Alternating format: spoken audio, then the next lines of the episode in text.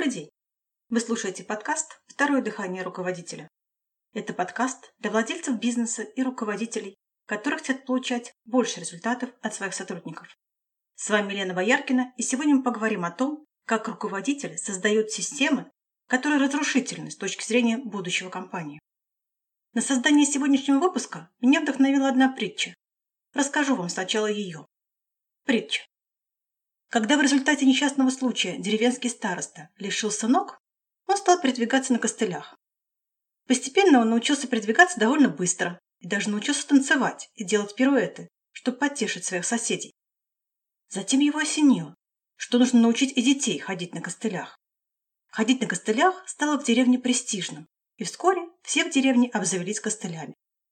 К четвертому поколению в деревне никто уже не мог обходиться без костылей.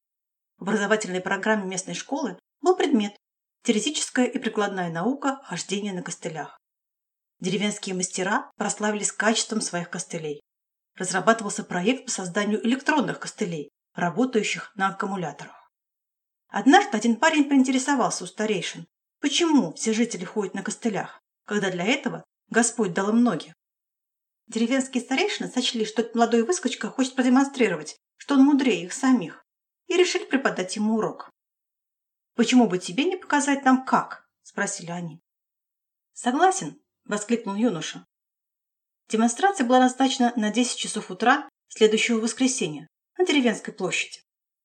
На виду у всех молодой человек проковылял к центру площади и, когда часы на ратуше стали отбивать время, выпрямился и отбросил костыли. Наступила полная тишина. Он смело ступил вперед и упал ничком. Это еще больше укрепило веру у жителей в то, что без костылей хотите представляется возможно. Вот такая притча. Возможно, что у вас сейчас появился вопрос. Зачем я рассказала вам эту притчу? А рассказала я вам ее к тому, что хочу спросить. А что может являться костылями в вашем бизнесе или в жизни? Давайте рассмотрим несколько примеров. Есть владелец бизнеса, способный человек с высоким коэффициентом интеллекта. Ему нравится его бизнес, нравится решать постоянно возникающие проблемы, нравится быть самым умным, самым способным. У него есть четкое убеждение, что сотрудники не могут придумать никакого стоящего решения. Нет даже смысла спрашивать их о решении. Все равно только ерунду всякую предлагают. И вот сотрудников становится столько, что поиск решения за всех начинает напрягать руководителя. И появляется раздражение. А за что я им плачу-то? Ну-ка давайте, тоже что-нибудь Решите. Давайте тоже находите решение, думайте. А сотрудники уже и не помнят, каково это – искать решение для компании. Как для своей жизни искать решение – помнят. А как для рабочих вопросов – забыли. Да и зачем напрягаться? Все равно лучше, чем руководитель, решения не найдешь. По крайней мере, так всегда говорит руководитель. И все. Забыли про самостоятельность сотрудников. Можно даже не говорить на эту тему. Руководитель твердо убежден, что нормальных сотрудников не осталось и отбросить костыли уже не получается. Еще пример. Есть компания, в которой работают как продуктивные и результативные сотрудники, так и не очень. Руководителю очень хочется, чтобы все работали хорошо. Поэтому он пытается дотянуть непродуктивных сотрудников до уровня продуктивных.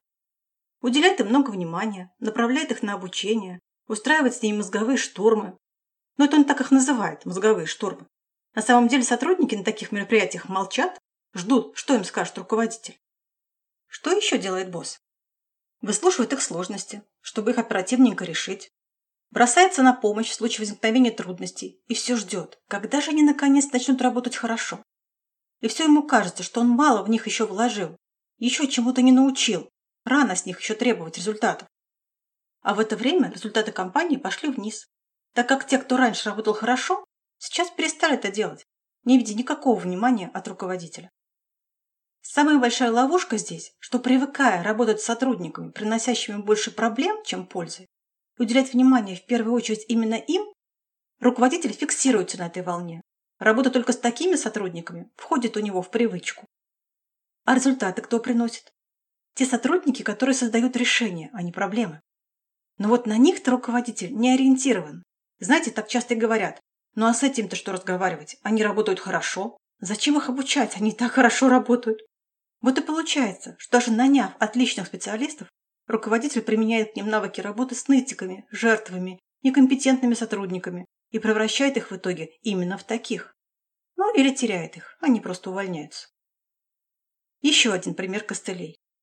Наблюдая низкую мотивацию сотрудников, что проявляется в нежелании работать, нежелании брать на себя ответственность за решение поставленных перед ними задач, руководитель стремится исправить ситуацию с помощью средств стимулирования.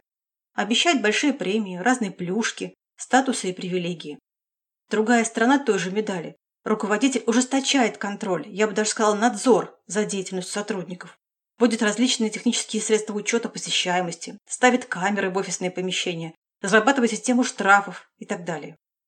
И то, и другое дает кратковременный эффект. Но, чтобы это продолжало работать, приходится добавлять все больше и больше плюшек или все больше и больше штрафов. Укреплять костыли.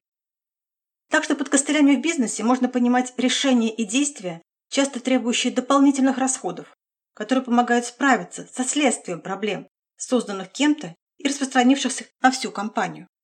Вроде того, как у человека болит голова, но он не разбирается с причиной головной боли. Например, это может быть перегруженность чужими проблемами. А ищет быстро действующую таблетку.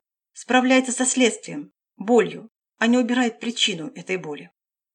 Я еще раз перечислю, как это может выглядеть в бизнесе. Например, это может быть разработка системы мотивации, в кавычках, которая на самом деле является системой стимулирования и удержания сотрудников, не желающих напрягаться, чтобы они хоть что-то делали или не ушли. Или это может быть разработка системы скидок, чтобы продавцам было легче работать, или снижение планов по продажам для того, чтобы продавцы могли что-то зарабатывать. Кстати, если вы хотите разобраться с мотивацией и стимулированием сотрудников, приходите в наш тренинг «Второе дыхание руководителя». И после него вы можете сделать так, что ваши сотрудники будут работать с удовольствием и получать отличные, нужные компании и ее клиентам результаты. Вот еще способ снабдить компанию костылями. Создание такой системы обслуживания, когда роль живого общения покупателя с продавцом сводится к минимуму. Создание системы жесткого денежного стимулирования, исходя из того, что работать очень тяжело, и заставить продавцов двигаться можно только деньгами и наказаниями. Принятие и обсуждение проблем, создаваемых сотрудниками, как обычных ситуаций компании, и напряжение сил руководителя для поиска их решения. Разработка систем обучения для тех, кто работать не хочет, в надежде заставить их работать. Эти системы служат для того, чтобы заставить работать тех, кто усложняет работу и приносит проблемы, вместо того, чтобы направить их внимание и усилия на поиск решения и получения результата. Это костыли, системы, которые выключают инициативу, ответственность и создают условия для зрительства и приложения как можно меньших усилий со стороны персонала. Эти примеры приведены только для того, чтобы помочь вам увидеть истинное положение дел. Я не знаю, в какой степени это присутствует в вашей компании. Вы можете решить это сами. И вы сами сможете увидеть, присутствуют ли костыли в вашем управлении, если заполните бесплатный тест для руководителей. Ссылка на тест есть в описании выпуска. Это все, что я хотела рассказать вам сегодня. Буду рада любым вашим вопросам или комментариям. Если у вас есть вопросы, на которые вы хотели получить ответ, напишите мне по электронной почте, указанной в описании выпуска, и задайте их.